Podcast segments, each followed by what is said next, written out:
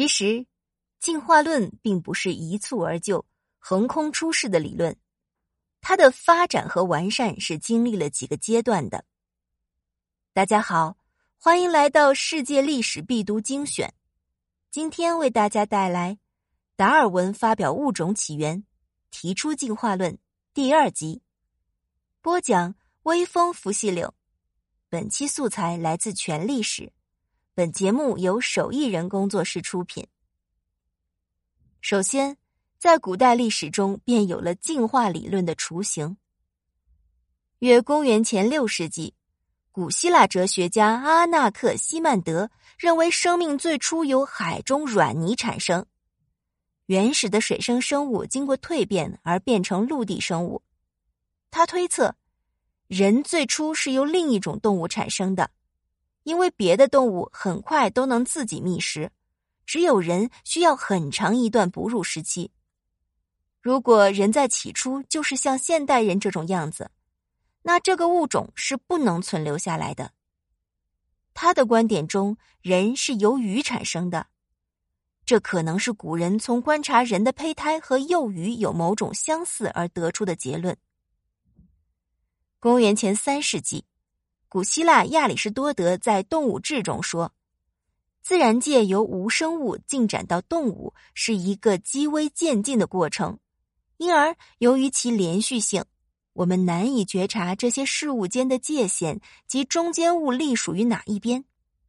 在无生物之后，首先是植物类，从这类事物变为动物的过程是连续的。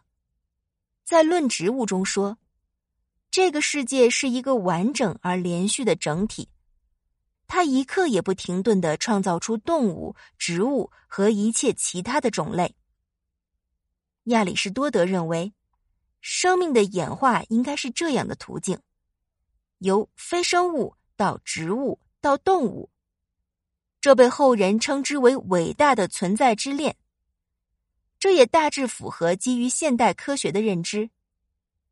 达尔文进化论中的微小变异的连续积累，似乎也是与亚里士多德的极微渐进的生物演化观如出一辙。此外，在达尔文出版《物种起源》之前，生物进化论思想也存在并发展着。第二阶段开始于十八世纪下半叶，康德的天体论首先在不变论自然观上打开了第一个缺口，随后。转变论的自然观就在自然科学各领域中逐渐形成。法国博物学家布丰是首位提出进化学说的博物学家，他的思想影响了之后两代的博物学家，包括达尔文和拉马克。他在《自然史》中提出，生物是可变的、渐变的，生物进化是一个漫长的过程。生物变化的方向也可谓退化。动物所处的环境会引起整体的物种变化。布丰注意到，不同地区相似环境中生物种群可以有不同特征，被认为最早引入了生物地理学的概念和原理。法国生物学家拉马克是第一个提出系统生物进化论的学者。一八零九年。他发表的动物哲学提出，生物变化是逐渐的，所有物种都通过不断累积，从微小的差别和不同的特性，最后到整个物种的改变。其理论的基础是获得性遗传和用进废退说。拉马克认为，这既是生物产生变异的原因，又是适应环境的过程。但是。进化论和遗传论两者的核心差异为：进化论认为，对生命来说，客观的环境外因和主观的生命内因的选择是互相影响的；拉马克的遗传论则否定生命存在内因选择，是为避开进化论洪流而构建的另一种命由天定论。最后是达尔文进化论的形成和发展阶段。英国地质学家查尔斯·赖尔在他的著作《地质学原理》中，率先阐明了自然界是渐变的，并从地质例证中获得了渐变的证据。提出生物和地质状态都有自己的历史。地质渐变的观点使达尔文产生了强烈的认同感，同时赖尔的研究方法也使达尔文深受启发。达尔文在小猎犬号旅行时就携带了此书。